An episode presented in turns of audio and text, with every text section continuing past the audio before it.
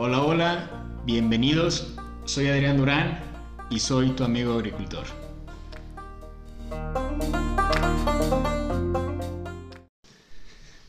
¿Qué tal amigos agricultores? Pues bueno, una entrevista más. Y la verdad feliz de ser la primera entrevista, la primera entrevistada mujer. Gracias. Este, bueno, como siempre lo digo con, con la gente que entrevisto, me, me gustaría que te presentes, tu nombre, qué estudiaste y cuándo egresaste. Qué bueno que ya hicimos las cuentas previas, porque si no. bueno, pues muchas gracias por la invitación. Muchas gracias, es un honor ser la primera mujer en representación. Este, pues bueno, yo estudié medicina veterinaria, egresada de la Universidad La Salle. Amé la carrera, la amo y la volvería a hacer mil veces. Y egresé en el 2018, según nuestras cuentas, entonces espero no equivocarme. ¿Por qué fue la decisión de estudiar veterinaria? La verdad es que toda la vida he amado a los animales muy cañón. Yo creí que, que mi pasión era muy normal, ¿no? Y entonces, cuando entras en el dilema de qué estudiar, pues la verdad es que se me vinieron mil carreras antes de veterinaria, siendo sincera. Y mis papás fue así como, no, veterinaria. Y yo dije, ay, no, así como inyectar perros y gatos, no. Y, y según yo quería estudiar biología, ¿no? Porque sentía más esa conexión como con el entorno en general. Y porque yo creía que mi gusto por los animales era general, o sea, no era como nada nuevo, ¿no? Después me di cuenta que de verdad sí era una pasión muy importante y que no, pues todos la tenían y la sentían. Y quería irme a estudiar a Guadalajara y reprobé. Entonces fue así como, pues se me cayó el mundo en ese momento y tenía pase directo a la Universidad de La Salle. Dije, bueno, pues en lo que me meto un año para no perderlo, estudio veterinaria y luego ya doy el salto a, a biología en Guadalajara. Ya cuando me metí, la verdad es que se me quitó una venda gigante de los ojos porque es una carrera súper multidinámica, o sea, de verdad tiene muchísimas ramificaciones y, y pues ahí encontré de verdad lo que me gustaba, lo que me apasionaba y me enamoré y dije, híjole, veterinaria no es solo perros y gatos ni vacunas, ¿no? Entonces, pues ya, me quedé, me enamoré. Quiero saber, digo, porque esto lo he platicado mucho con, más que nada con agrónomos, que es mi profesión, este, ¿cómo, ¿qué fue para ti la universidad? Y, te lo voy a poner como en contexto, porque por ejemplo nosotros como agronomía eh, aprendimos mucho lo básico de, de, lo que es la producción, las plantas, eh, cómo se nutren, todo eso. Pero sinceramente sales a campo laboral y ves que es algo completamente no diferente. Abismal. Ajá, pero, pero sabes o te das cuenta que te hace falta muchísimo por emprender, a, aprender. Este, entonces, no sé, en veterinaria, ¿tú cómo lo ves? Híjole, no, yo sí creo que es abismal, literal, el conocimiento teórico y el conocimiento práctico. La verdad es que, o sea, yo lo comprobé muy cañón porque yo tuve la oportunidad de ir a una clínica y entonces estaba en clínica de perros y gatos, que en lo personal no me encantaba, yo siempre me quise dedicar a producción, a grandes especies, pero pues igual, o sea, fui y de verdad, de verdad, o sea, cosas básicas que yo decía, pues ni siquiera te las cuestionas, ¿no? O sea, desde que decías, bueno, sí, vacunar y así. Y llegó el cliente, y me acuerdo que llegó el cliente y era así como, vacúnalo. Y yo así como, ok, o sea, está el cliente enfrente, no puedo agarrar rudo a su perro, o sea, sé que si no lo agarro bien me va a morder. Entonces, no manches, te pone súper nerviosa, o sea, es como, si lo pico mal, se, se mueve y lo, lo, tengo que volver a picar, pobre perro, o sea, mil cosas te pasan por la mente y la verdad es que sí, sí entras en unos nervios que tienes que practicar literalmente. Entonces, pues ya, o sea, pues lo agarré como pude, lo vacuné como pude, salió bien. Pero ya al tener, por ejemplo, la presión del cliente ahí que te está viendo, que no es la misma presión del maestro en el examen, ¿verdad? Pero, o sea, del cliente que te está viendo, de que pues obviamente tienes que quedar bien porque son sus bebés en la mayoría, no en todos, porque pues sí, llega de todo tipo, ¿no? Pero, o sea, desde saber como, por ejemplo, enseñar la avena, que no, o sea, que en la literatura te describía, pero ya al momento de tener al perro decías, no, no la estoy viendo, no la encuentro, o sea, ¿cómo le hago? O sea, ese tipo de cosas tan simples que de verdad sí se tienen que practicar. Y, y al, a mí lo que me ayudó mucho y que les recomiendo, o sea, tremendamente, es de verdad sí acercarse a todos los profesores, intentar de todo, jugarle de todo, practicar de todo, equivocarte de todo. Yo sé que te lo dicen mucho en la uni cuando estás, que pues practiquen y aquí es el momento de equivocarse, pero de verdadmente ahí es el momento de equivocarte donde si la cagas, la neta no pasa mayores, porque ya en la vida real, pues híjole, ya hay más consecuencias tanto económicas que o tu reputación, porque desde el principio vas creando una reputación que es importante pues cuidar y que obviamente somos seres humanos y obviamente te equivocas, pero pues qué mejor que tener el apoyo de, la escuela de tus maestros y poder equivocarte ahí. Y también no quedarse como con este profesor no me está enseñando nada, porque digo, como en todas las universidades, porque también lo he platicado con varias personas que han estudiado en diferentes universidades, digo, yo lo voy a mi tema que es agronomía, eh, con diferentes universidades y siempre existen los profesores donde a lo mejor son buenos pero no te saben explicar o también están los profesores que le llama un amigo la vieja guardia que ya se les bautizaron así por la primera entrevista, que dice que, que, son los profesores que en su tiempo llegaron a trabajar bien en el campo, que ya ahorita porque son de edad más adulta ya a lo mejor nada más se dedican a la docencia, pero ya en este momento como que lo que están enseñando, lo que aprendieron ellos en su momento, ya ahorita ya no está como se hace, exacto, ya no está actualizado. Entonces, dice, tú lo aprendes de una forma y sales y te dice, no, pues eso ya no se hace desde hace tiempo.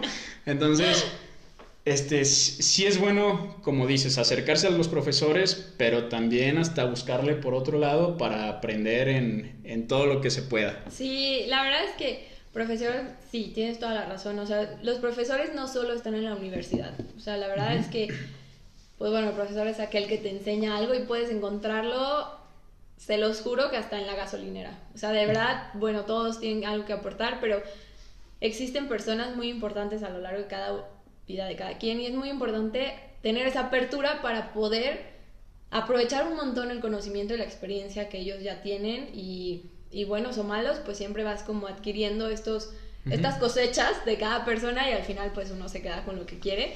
Pero de verdad que sí es súper importante no quedarse solo con lo que te dan, sino buscar un poquito más por todos lados y relacionarse, pues sí es súper importante.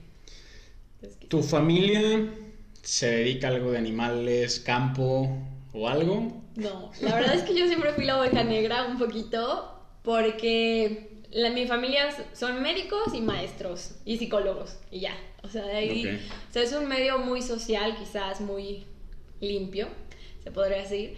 Porque pues yo llegaba a comida familiar llena de estiércol y de, así, de lodo y, y la verdad es que sí, o sea, sí, sí era un poquito de la, la, niña rara, ¿no? Pero me encanta, o sea, y la verdad es que el apoyo de mis papás siempre lo tuve. Obviamente pues soy la chiquita, entonces siempre se preocuparon uh -huh. mucho porque pues ir al cerro, ir al campo sola y solo mujeres y cosas así, pues siempre está como pues esta inquietud para ellos y lo entiendo, o sea, de verdad que lo entiendo, de chiquita pues no tan, bueno, de chiquita, verdad, ya muy grande, ¿no? Pero, o sea, la verdad es que no me limitó eso y, y obviamente siempre con ciertas precauciones y cuidados, tampoco uh -huh. se tapa el dedo con un sol, con, con el dedo, ¿no? O sea, el, el sol con un dedo.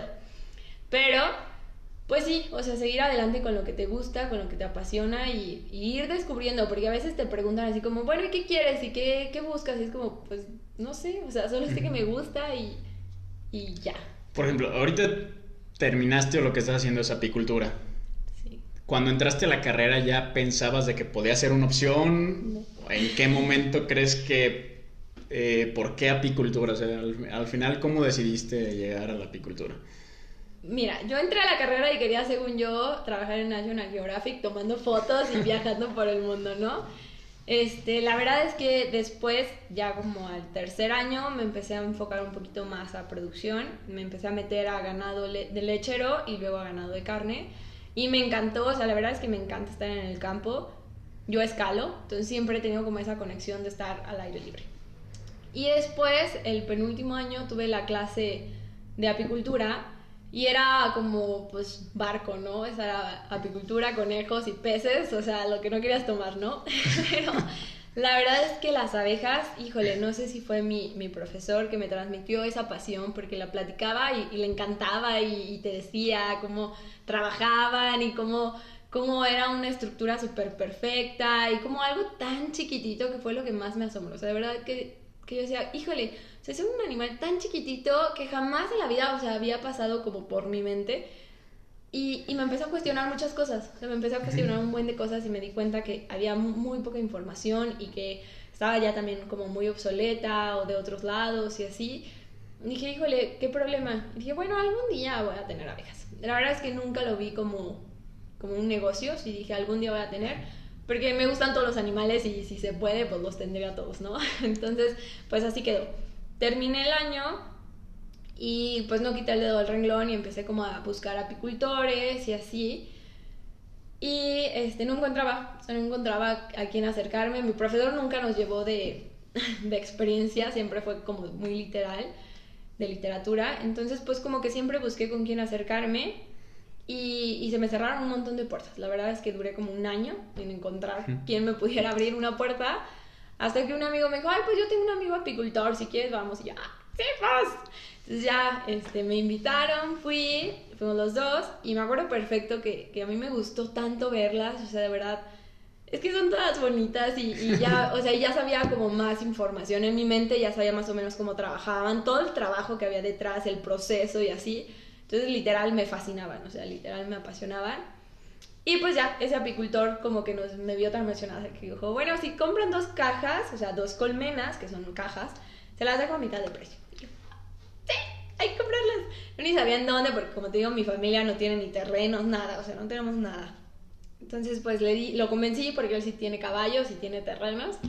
Lo convencí y empezamos una y una, ¿no? Y, y, me acuerdo perfecto que estábamos en vacaciones de la uni y pues yo trabajaba en un muro, en un gimnasio, como profesora de escalada y él atendía a las, ya digo a las bebés, pero bueno, a las abejitas. Entonces yo me empecé a frustrar porque decía, oye, pues no manches, o sea, la compré para aprender, no para que tú lo hagas, ¿no? Total, de que ahí ya no terminamos muy bien. Después sí, porque le agradezco mucho, gracias a él pues empecé esto, ¿no? Pero pues agarré mi colmenita literal con mi hermana en un march, es un coche chiquitito, y la tapé de periódico ahí, medio leí cómo se hacía y, y, y este apicultor ya me había conectado con otro apicultor. Entonces medio que le pregunté y así, la agarré, me la llevé y me prestaron otro terreno y me acuerdo que ya me la llevé y la dejé ahí en ese otro terreno. Entonces iba con este otro apicultor los fines de semana a trabajar y entre semana pues en la uni. Cada que podía pues iba a atender a mi única colmenita, ¿no? Después me volvieron a marcar de que vendían más colmenas y así, entonces empecé a ahorrar, empecé a como hacer de mis colmenitas y me empezaron a presentar oportunidades, o sea, creo que una oportunidad te lleva a otra y otra cuando estás como en el camino, pues no correcto, pero pues contenta, simplemente como que las cosas fluyen, ¿no? Entonces, este, empecé a hacerme de más colmenitas y resulta ser que tuve pues mi primera cosechita de miel, entonces pues yo estaba fascinada ya, fue cuando registré la marca Rizos de Miel y me encanta, bueno, obviamente fue un proceso, ¿no? Porque no sabía ni cómo ponerle y así, pero pues ya la registré, me emocioné, empecé a vender y pues resulta ser que no es tan fácil vender, te cierran las puertas, se me rompió el corazoncito y yo era así como, no, ya, no quiero, ¿no? Y, y después se me presentó la oportunidad de polinizar. Y ahí en polinización estuvo padrísimo porque estuvo bien curioso porque yo ya me empezaba a meter, a adentrar un poquito al mundo de los apicultores, entonces ya conocía a varios, me empezaba a relacionar y me marcaron que si yo polinizaba yo, sí, sí, sí polinizo. Y ya fue así como, esto es un secreto de confesiones.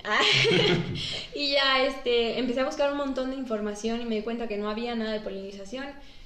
Y un apicultor me dijo, ¿sabes qué? Pues no, yo no sé de polinización, aquí no nadie sabe, pero te contacto con un apicultor que se fue a Baja California a polinizar exclusivamente. Y yo, bueno, entonces le marqué, hace cuenta, le marqué un lunes, literal, un lunes, y ese fin de semana había un congreso de apicultura. Y le marqué y le platiqué y así. Me dijo, ay, pues el fin de semana voy al congreso, si quieres ahí te veo yo. Yo sé, por favor, que no sé qué. Entonces ya me dio, me dijo, bueno, pues tengo como una hora, si quieres te veo para comer. Y yo sí, hoy yo ya iba con mi libreta de mil preguntas de que no había encontrado nada. Y ya pues llegué con él y empecé a platicar. La verdad es que es una persona, sub, médico veterinario también. Le encantan las abejas y sabe un montón, tiene muchísima experiencia. Y la verdad es que sí fue mi mentor de polinización, o sea, cañón. Y me ayudó muchísimo y me, me, me sigue apoyando, la verdad me apoya un montón porque sabe mucho. Y pues desde ahí empecé y empecé a convencer, bueno, resulta ser que ya le volvió a marcar al cliente y me dijo, no, sabes que, mi patrón no quiere pagar. Entonces, pues no, gracias, gracias por participar. Y yo, Le dije, ¿sabes qué? Dame una cita. Dame una cita con él y, y ya. O sea, yo no te pido nada más, solo dame una cita. Entonces, pues ya fui, me dio una cita, fui, yo ya fui con mis papeles y todo. Me acuerdo perfecto que estaba el dueño, el socio, el ingeniero que me contactó y el, el asesor y yo. Entonces, obviamente yo estaba tremendamente nerviosa porque pues es tratar y picar piedra con mentalidades que quizás no confían mucho en la polinización y que también no están acostumbrados a pagar un servicio que es gratis, ¿no? O sea, que ven gratis. Entonces, pues ya estando con ellos, pues ya, pues la verdad es que me gusta mucho el tema. Entonces, pues ya empecé a platicar de por qué si cobramos, por qué no es lo mismo dejar las abejas y por qué no ellos me hacen el favor, o sea, por qué sí se debe cobrar, que hay todo un proceso detrás, de que no solo se las abandono ahí como generalmente luego se maneja, sino que sí se les da probióticos, vitaminas, se les cuida de las aplicaciones químicas, la miel se contamina, no toda la miel se puede consumir de cuando polinizamos. Entonces, todos estos detallitos que, que como tú bien dices no siempre se saben del otro lado, sin embargo sí sabían el bien que hacía las abejas, ¿no? Entonces, bueno, total, de que ahí ya negociamos el precio y todo y ya. Me aceptaron y ya empecé con él a, a polinizar arándano. Y ya de ahí pues se fueron desglosando varios clientes. Un, un, un, lugar o una gama que me encanta porque la verdad es que me gusta muchísimo que ya estos clientes ya me marcan y es como, ay, yo vi una ovejita tirada y es que veo que no salen tantas y ¿qué pasa? Y es como, sí.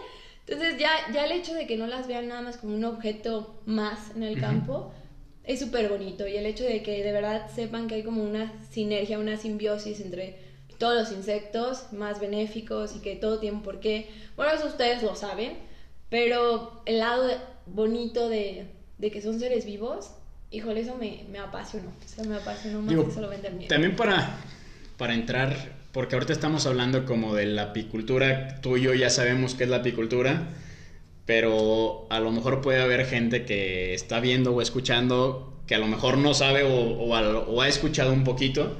De, de, forma concreta, ¿cómo me pudieras decir el trabajo de un apicultor? O sea, ¿qué es así como de forma rápida? ¿Qué crees que para ti lo que sea el trabajo de un apicultor? El trabajo de un apicultor es crear y, bueno, crear y cuidar a las abejas y sacar, no me gusta esta palabra, pero la literatura dice explotar lo que ellas nos dan, ¿no? Que viene siendo, ellas nos dan un montón de cosas, que es la cera, el polen, el propóleo, la jalea real, la, la, miel, ¿no?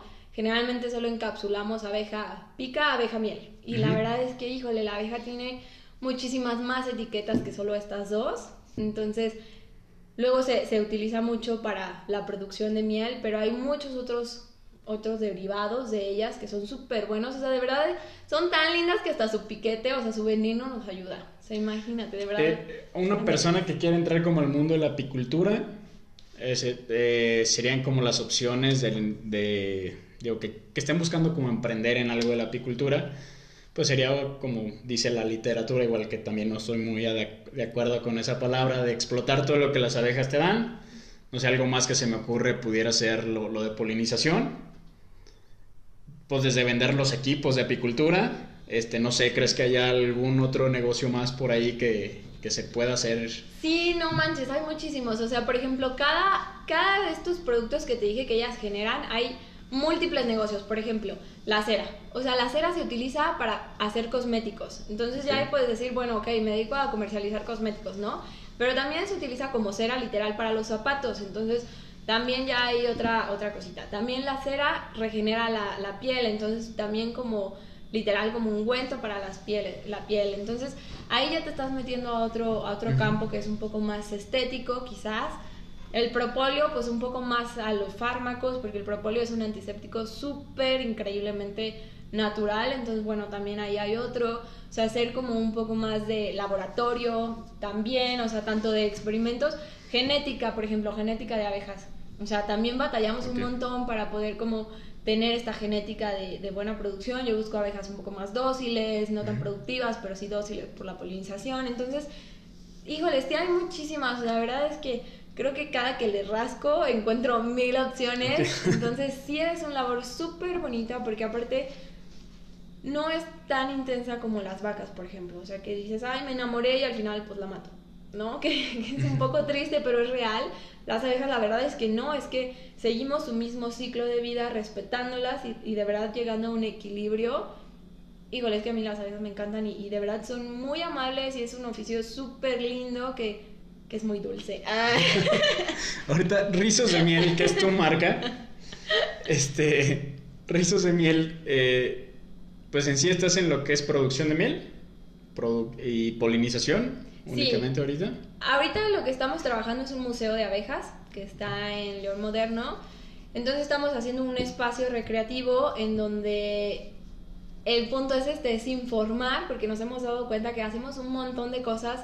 Todo lo que hacemos tiene efectos, positivos o negativos. Entonces, de verdad, muchas cosas tienen efectos negativos por desconocer mucha información, ¿no? Entonces, pues nuestro objetivo principal es crear conciencia acerca de la importancia de las abejas, obviamente. Entonces estamos súper contentos con este proyecto del Museo de las Abejas, porque como tú dices, le estamos rascando y nos sale un universo de ellas, ¿no? Entonces está bien bonito porque estamos haciendo, por ejemplo, los martes de cine picnic, invitamos a un especial, a alguien pues que sepa del tema, hacemos una proyección y se crea como un diálogo, entonces está bien, bien bonito porque estamos generando como esta conciencia de manera divertida y experiencia. O sea, no decir, ah, apréndete esto y abúrrete, ¿no? Sino como que siempre vemos algo científico como aburrido, pero la verdad es que está muy interesante y está muy padre que un experto, como ustedes, los felicito por este proyecto, pero pues que alguien que sepa y esté como muy empapado del medio platique sus experiencias y todo esto está increíble. Entonces, bueno, tenemos eso del museo que llevamos poquito, apenas cuatro meses. Los invitamos, está súper bonito. y sí, lo de la comercialización de productos que viene siendo miel, este polen, propóleo, ojalá real, derivados y el, el, plus o el extra es que hacemos infusiones con la miel. Entonces es miel con jengibre, con canela, con chile, con cacao, con lavanda queremos hacer. Entonces la verdad es que son darle como este giro a lo tradicional y a lo convencional para que, que aprovechemos todos los beneficios de la miel, que no solo endulza, sino que de verdad nos aporta un montón y que lo podamos agregar o adicionar pues sí a nuestras vidas día con día y en todo tipo de, de alimentos, ¿no? Entonces, sí, estamos sacando eso y el fuerte pues es la polinización. Quiero entrar ahorita primero al tema de la miel. Sí. Este, ¿qué tan difícil es como sacar, no sé, un envase de miel? digo, en la cuestión de, los cuidados, porque tú tienes tu apiario, eh, sé que pues hay que ir a estar revisando, eh, no sé qué tantas plagas, enfermedades puede haber como de abejas, eh, si se les tenga que alimentar, qué tanto se les tenga que alimentar. Y, no sé, eh, platican así de forma como concreta el proceso que cuando tienes el apiario, como el seguimiento que tienes que llevar a que llega a, un frasco ya de, miel. Perfecto. Híjole, no sé cuánto tiempo tengamos ah, para saber qué tan rápido tengo que ser en esto. La verdad es que es un labor increíble, o sea, increíble tanto de ellas como pues bueno, sí nosotros los apicultores que como quien dice las respaldamos, ¿no? Pero la chamba pues obviamente es totalmente de ellas y la, medalla de oro se la llevan ellas. Ha sido mucho más difícil, por ejemplo, para que te des una idea, para un kilo de miel se necesita un millón de flores. Entonces es muchísimo y no sacan miel diario. A veces la gente cree que diario estamos sacando miel y no, o sea, es por temporadas. En el Bajío solo tenemos tres cosechas, que es mezquite, multiflor y baradús que es empezando la primavera antes del invierno. O sea, en esos meses es cuando tenemos estas cosechas. Entonces, como quien dice, las tenemos que cuidar los otros seis meses que no nos van a dar nada para que estén fuertes para empezando la primavera tener producción, ¿sale? Ese es un lado.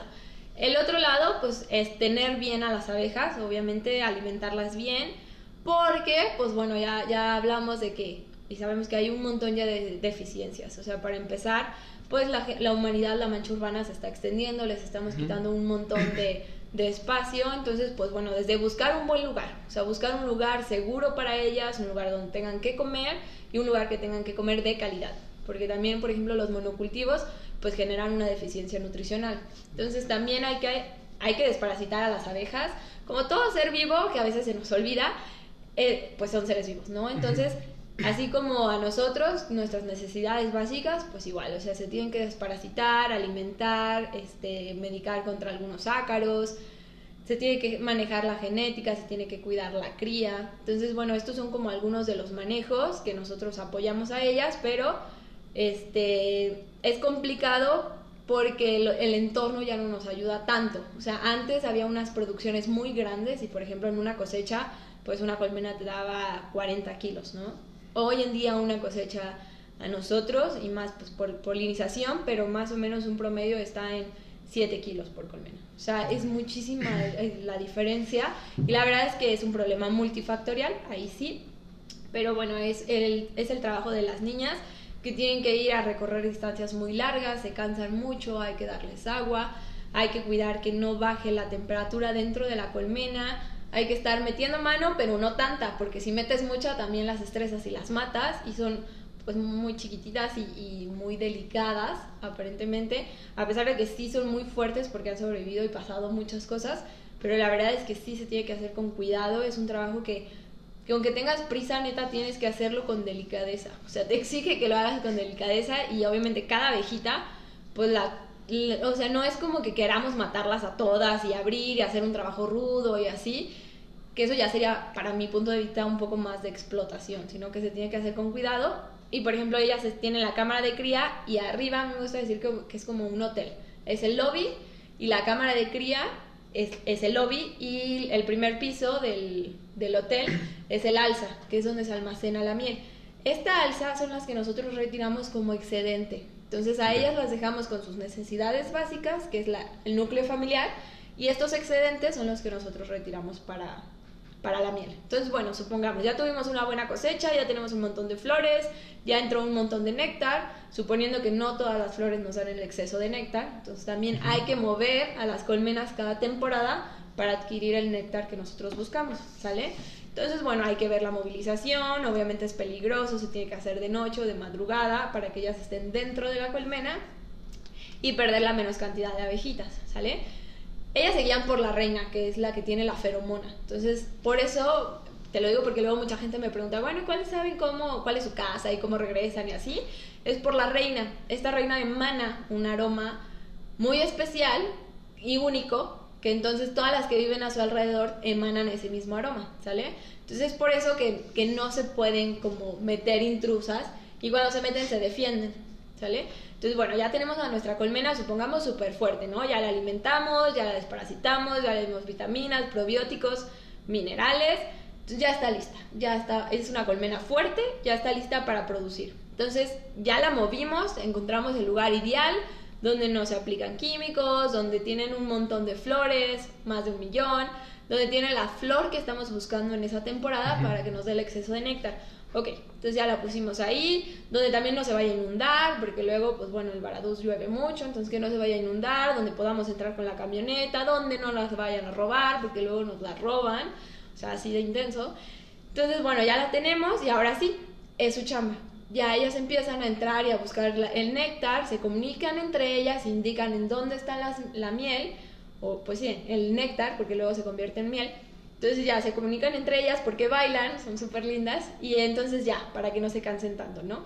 Entonces ya nos llenaron nuestras salsas, como quien dicen, ya tenemos nuestra miel, entonces ahora sí nos toca a nosotros. Ahora sí nos toca a nosotros sacar las salsas, este, las llevamos, se, sacan las salsas de campo, se llevan a la máquina de, pues a la planta de extracción. Entonces ya en planta de extracción se centrifugan las salsas y luego ya se deja sedimentar un rato la miel y se, se filtra. O sea, la, se filtra porque la miel ya como quien se pasa y arriba queda puros sedimentos de cerita y todo esto porque cuando la miel está madura, hay que, hay, también hay que esperarnos a que la miel esté madura. Cuando ya está madura, las abejitas la tapan con una capita de cera y entonces nosotros desoperculamos esto. Y entonces ya, sale la miel, esta capita de cera, que es la que se utilizan para los cosméticos, se, se separa y entonces ya se hace un proceso distinto a la cera y a la miel.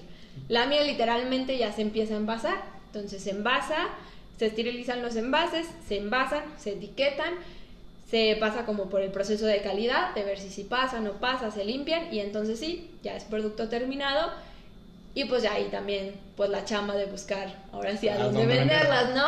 Y que, y que sepan la calidad y, lo importante. La verdad es que es un producto delicioso con un montón de amor y, y, pues sí, O sea, sí, sí no es tan barato como mucha gente cree. Sí, sí, ahorita que me decías eso, que me, digo, que me platicabas un poquito de todo, también lo, lo relacioné mucho como con agricultura, como por ejemplo de, y lo pongo el ejemplo de los arándanos, ¿no? Pues hay que cuidarlos cuatro o cinco meses para que luego te dé la cosecha otros tantos meses. No es como que todo el año te esté dando. Como dices, igual hasta en, en la cuestión de que, de que por la gente se, se perdió un poco o ha bajado la cosecha al final también en una de las entrevistas de Irving Rivera, un amigo que se dedica al tema de, la microbiología del suelo, dice también por la gente eh, de, los malos manejos que han tenido agricultores y todo, dice, ¿cómo puede ser que nuestros abuelos producían más a menos costo? Entonces, igual es algo muy parecido, yo creo que, que de todo que va bajando y al final más bien nosotros tenemos que poner el ejemplo, y más porque estamos en el tema de los alimentos y cada vez se ocupan más alimentos y hay menos terreno, como tú dices, las manchas se van abriendo y tenemos que buscar diferentes opciones para, para hacerlo. En, en, el tema de la miel, exclusivamente en la miel, y tú como ya dentro de este negocio, ¿cómo es el negocio en México? O sea, en la cuestión de, de, de la comercialización eh, leí hace poco, no sé si ya haya subido o bajado, eh, porque eso, eso fue de lo que yo encontré del documento del 2018, que más o menos el consumo per cápita es de 200, 300 gramos por persona. Hay mucha diferencia como en Europa, que es más de un kilo este, al año. Entonces, no sé, ahorita la miel, eh, vendiéndola como a nivel nacional es bueno, o hay que buscar, no sé también qué tan fácil o difícil sea exportarla. Este, Híjole, sí, aquí es otro tema, o sea, la verdad es que efectivamente el consumo en México es muy poquito, o sea, por eso nosotros nuestra intención de diversificar, porque la verdad es que no estás acostumbrado a consumir miel y si es, es como, pues, lo que te decía, para endulzar. Pero no manches, perdemos el hecho de que también se usa para las heridas, para la esquema, o sea, la piel quemada, para desinfectar, o sea, tiene un millón de usos y solo la reducimos a endulzar y obviamente es más fácil consumir la azúcar que consumir la miel, ¿no? Y es más barata. Entonces, sí, sí es mejor exportar porque te la pagan a un mejor precio, o sea, mucho mejor que aquí. Lo que pasa es que también ya ha habido muchas mieles falsas, muchas. La adulteración de la miel está muy cañona. Es como la leche, o sea, le ponen agua, casi casi le ponen fructosa o le ponen algún otro tipo de, de diluyente. Entonces la miel ya deja de ser pura, ¿no? Entonces mucha gente también ya ha perdido la fe en eso y la verdad es que también obviamente los mercados externos nos han cerrado mucho las puertas. ¿Por qué? Pues porque obviamente hacen estudios y análisis y dicen, ¿sabes qué? O sea, no te dicen, ah, este apicultor, mira, salió mal. No, es como, México salió mal, pues a la fregada, o sea, ya, ya no compramos a él. Y entonces, pues bueno, la verdad es que sí se han cerrado muchas puertas, más por ahorita, por lo de la contingencia. Este, yo en lo particular empecé siempre en mercado local ¿Por qué? Pues porque empecé siendo pequeña y para mí me era mucho más conveniente vender un kilo a 140 que a exportación te lo pagan en 50, 60 pesos, ¿no? O sea, a mí mis costos no me salía, pero obviamente si eres un productor masivo que le ganas 3 pesos, pues por muchísimas toneladas te conviene más y te quitas el estrés de estar envasando, de estar etiquetando, o sea, es como dos mercados distintos, ¿sale? Que yo he visto que la mayoría de los apicultores que, que, yo tenía conocidos, que ya son grandes, que exportan, se están migrando ya al lado de, de mercado local. Pues ¿por qué? Porque ya empieza a haber un poquito más de conciencia de, de, consumir local. Hay, pues la gente ya empieza como a valorarlo un poquito más. Que no es el mismo flujo, obviamente, pero también es otra fuente de ingreso, ¿sale? Entonces yo sí he visto que ya mucha gente que exporta sigue exportando porque tiene las puertas abiertas, pero sí ha preferido ya dejar mucha de su, de su miel para aquí, para consumo local, que seguirla exportando y seguir siendo tan castigado en los precios. La miel, como tú decías, por ejemplo, aquí en la zona de Mezquite y también he visto de Michoacán, de aguacate, ¿Tiene diferente sabor dependiendo la flor? Sí, tiene. Eso es algo importantísimo porque luego la gente quiere ver siempre la miel del mismo tono como sale en Winnie Pooh. Y la verdad es que no, o sea, como tú decías, o sea, en el campo no es una fábrica, o sea, el campo es pues súper natural y, como todo cosa natural va a salir diferente siempre. Entonces, igual las abejitas, o sea, meten el néctar de las distintas flores, pero sí se pigmenta por estas florecitas. Entonces, por ejemplo, la de aguacate es oscura, o sea, es totalmente oscura, es como, como si fuera melaza. O sea, de verdad es de ese color y está súper rica, pero es un sabor más fuerte. Esta de, de aguacate no es tan fácil moverla a, mercado general, es un poco un mercado más específico, pero se hacen vinagretas súper ricas, o sea, se, por ejemplo, la de, la de aguacate tiene mucho más hierro, las mieles oscuras tienden a tener un poquito más de hierro que las mieles claras. Y todas las mieles cristalizan, o sea, todas, solo que depende de dónde se cosechó, es el tiempo de cristalización. Por ejemplo, las de Mérida, Yucatán y toda esa zona tienen mucha humedad. Entonces son mieles que tardan mucho en cristalizar, incluso dos años. La de aguacate también tarda un montón en cristalizar. Entonces, bueno, aquí ha habido una controversia porque la verdad es que, pues obviamente nadie viene de pan, frío, ¿no? Los de allá de estas zonas, pues dicen que la miel no cristaliza porque pues la gente la quería cristalizada luego, luego, y pues empezaron a decir que no cristaliza, ¿no? Y los de aquí del Bajío, pues la miel de mezquite cristaliza de volada, o sea, en un mes, dos, ya está cristalizando. Entonces decían que las mieles que no cristalizan eran falsas. Entonces empezaron a tirar como mucha tierra y en el mercado, o sea, el supermercado te exige que la miel sea líquida, porque así lo exige el consumidor. Entonces, ¿qué es lo que pasa? Por ejemplo, en exportación es otro problema. Tú la metes a un supermercado, ya empieza a cristalizar y te la regresan. Es como, ya, te la regreso. Entonces, pues, ¿qué hace el apicultor? Pues la calienta. La calienta, la calienta, la calienta y cada que se calienta pierde propiedades. Entonces, pues ya es pura azúcar. O sea, la verdad ya es pura azúcar o la adulteran para que ya sea. Y dice jarabe de maíz más miel, ¿no? Entonces, también ahí se presta a que se hagan como negocios sucios porque el mismo mercado exige cierta, cierta imagen de la miel que la verdad no es pura. ¿no? Entonces sí, sí hay mucha, mucho mercado negro en la miel. Sí. Para una persona que nos esté escuchando que quiera empezar un pequeño negocio local, eh, ¿cuántos apiarios crees que sea bueno para empezar? Mira, pues yo empecé con uno. Y la literatura decía que a partir de 50. O sea, la verdad es que creo que, que a veces no es tan bueno cada quien, o sea, y creo que hay personalidades de todo, ¿no? Pero si yo me hubiera puesto a investigar todo lo que implicaba, híjole, neta hubiera dicho, ay, no, ¿saben qué? Ahí se ven, adiós. Y la verdad es que no, o sea, las cosas se van creando, se van generando y va solucionando, o sea, la verdad es que lo vas haciendo porque te va gustando y te vas dando cuenta y vas aprendiendo dices, ching, la regué, pues bueno, ¿qué voy a hacer para ya no regarla? No, pues y así, así le vas haciendo. Entonces, no, no quiero sacar un número, no, no se desanimen, si les gusta algo de verdad, pues que lo hagan y aunque sea con, con una colmena como empecé yo, que, bueno, una colmena tiene 50 mil abejitas, entonces pues son muchas niñas que cuidar, ya es una responsabilidad grande, ¿eh? Entonces, pues sí, o sea, creo que no no se dejen llevar como por un número que te diga alguien o que...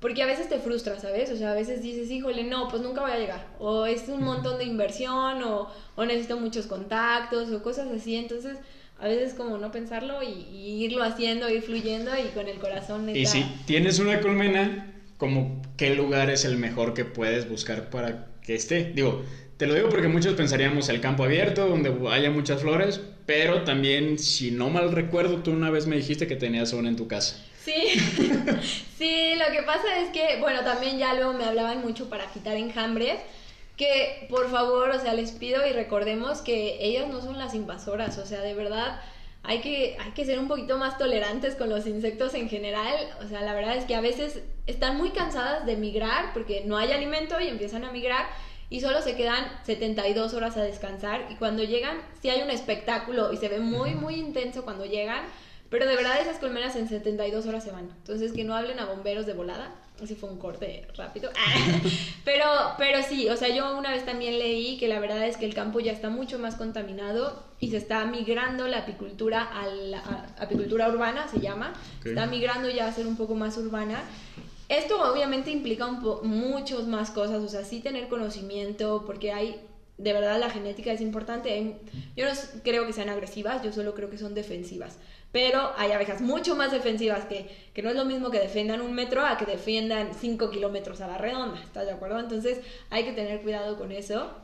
Yo creo que teniendo un montón de florecitas en tu casa puedes aportar muchísimo y no necesariamente tener tu colmena, porque a veces también si no la sabemos manejar, si no nos vamos a dar el tiempo y si no somos conscientes de que son seres vivos, pues estamos perjudicando a, a la población de las abejas en lugar de ayudar, ¿no? Teniendo una buena intención, pero pues mejor primero este, se pueden acercar, o sea, si les interesa, de verdad yo los puedo asesorar en lo que quieran, me encanta. Este, sembrar este, un montón de florecitas, lavanda les fascina, girasoles, este, el, ajá, el cilantro también. Y son a veces cosas que tú también puedes consumir, entonces está súper bien, hasta incluso dejarles un poco de agüita, está súper bien, les ayuda un montón. Entonces, bueno, ese tipo de, de detalles son importantes, el hecho también de ser conscientes de de pues lo que compramos, o sea, todo termina en algo, o sea, no es como que lo saquemos de la casa y ya, ya desapareció, pues no, ya se generó más basura, entonces, pues ser conscientes de todo esto que afecta no solo a las abejas, sino de verdad a todo, a todo el mundo, que estamos súper conectados. Sí, digo, y al final eso de ser conscientes también me voy a brincar ya un poquito, porque también ahorita estaba viendo el tiempo que, que vamos bien, pero hay una dinámica que quiero hacer. Este, y, y, también me voy a brincar un poquito al tema de del otro negocio que al final la polinización, como dices, pues al final tú lo buscaste, no estabas o no, yo creo que ni tenías idea de que podías haber llegado a la polinización metiéndote a los apiarios primero.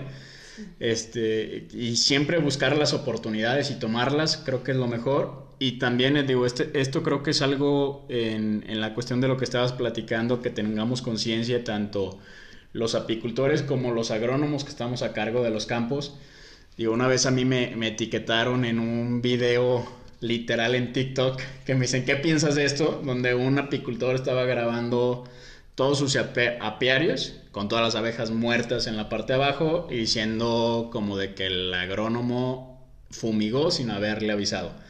Entonces también es muy importante que sí sea un equipo, este, tanto los agrónomos como los apicultores, porque al final de cuentas también, digo, si nosotros como agrónomos tenemos que salvar la planta, pero también no podemos dejar el negocio de alguien más por querer salvar el de nosotros. Entonces, sí hay que tomar esa conciencia, digo, de, de, los dos lados. Y, y, pues bueno, eso tanto en, en, lo que es producción intensiva, como también en ya como nosotros humanos viviendo y donde veamos abejas también pues hay que, hay que apoyar. Bueno, hay una dinámica que, el, que creo que es la primera vez que hacemos. Este... las primeras veces? Digo, eh, fueron preguntas que yo en, en, mi cuenta de Instagram dije que iba a tener una entrevista con alguien que se dedicaba a la apicultura este, me llegaron varias preguntas que quiero hacerlas porque no quiero dejar esas, esas preguntas así nomás y, luego digan que no, no las hice. Entonces te voy a hacer algunas preguntas de las que dejaron ahí. Y, a ver, este es de Sergio. ¿Cómo, digo, también no sé si, sepas todas, pero pues vamos a ver.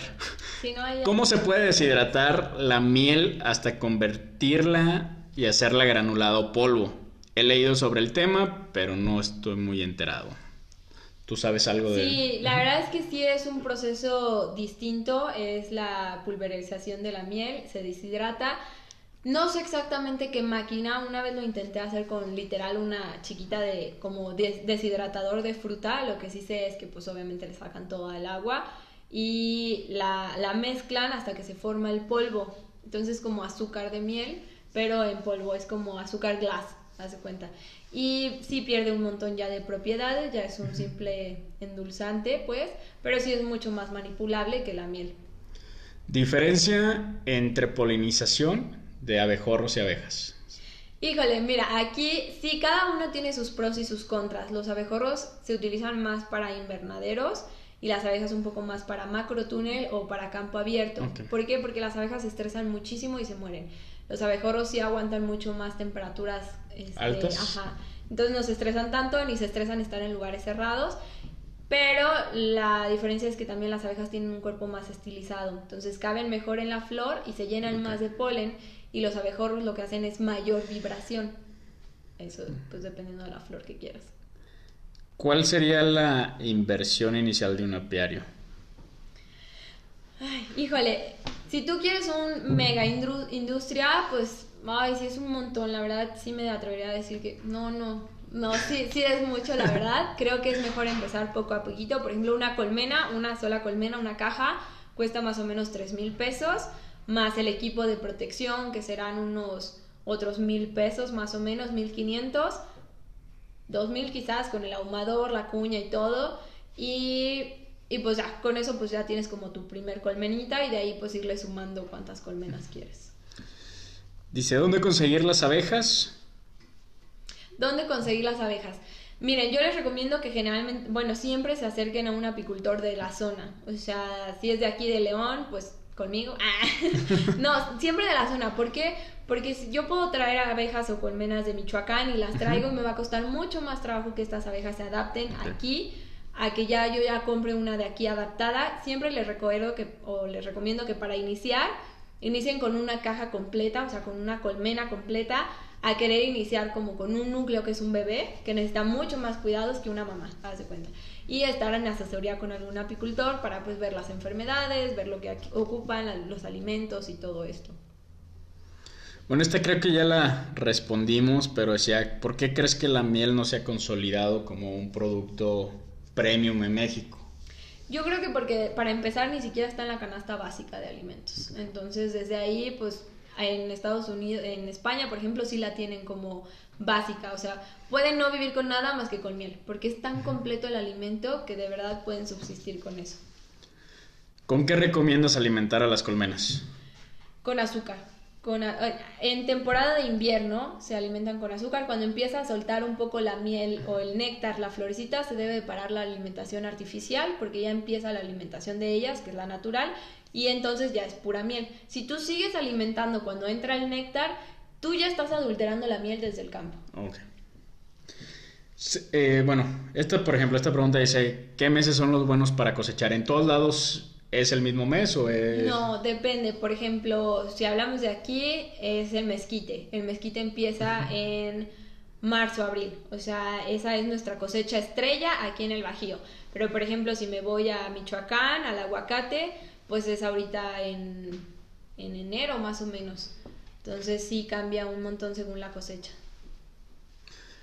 ¿Qué especie de abejas son las que abundan en la producción de miel? Mira, existen más de 2 mil millones de abejas. no, pues, Ahí está un poquito complicado. La que nosotros manejamos es la europea. Y de ahí la que nosotros manejamos es la carniola. La carniola es un poquito más, menos defensiva, más bien no tan productiva, pero es un poquito menos defensiva y la verdad es una genética que a mí me ha funcionado bien. Mira, pues tenemos más preguntas, pero también ya creo que todas se contestaron con, la, o sea, con lo que hemos platicado antes. Y digo, ya para casi terminar, ¿cómo ves a Daniela o a Rizos de Miel en unos 5 o 7 años?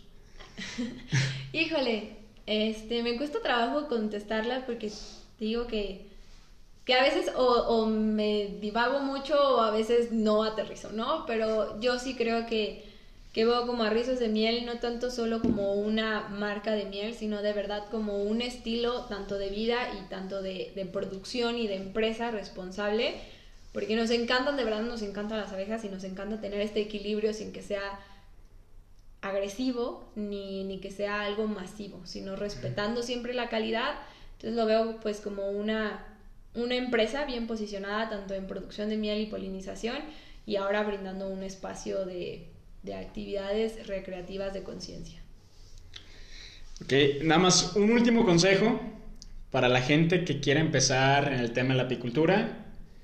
Este, o para la gente que quiera empezar literal en general, porque creo que, que, todos estos consejos para los que van empezando puede ser tanto para apicultura como para campo, para lo que sea, no sé, algún último consejo de, porque al final eres pues casi recién egresada, joven, la verdad estás este, empezando un negocio que yo veo que va muy bien.